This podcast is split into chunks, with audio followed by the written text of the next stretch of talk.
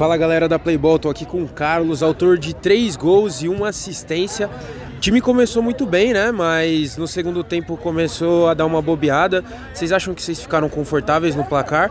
Sofrimento desnecessário agora, né? Ah, é. É coisas do jogo, né? Acho que assim, às vezes a gente tem que saber também segurar a bola, trabalhar bem, segurar o jogo, para não sofrer né, no segundo tempo.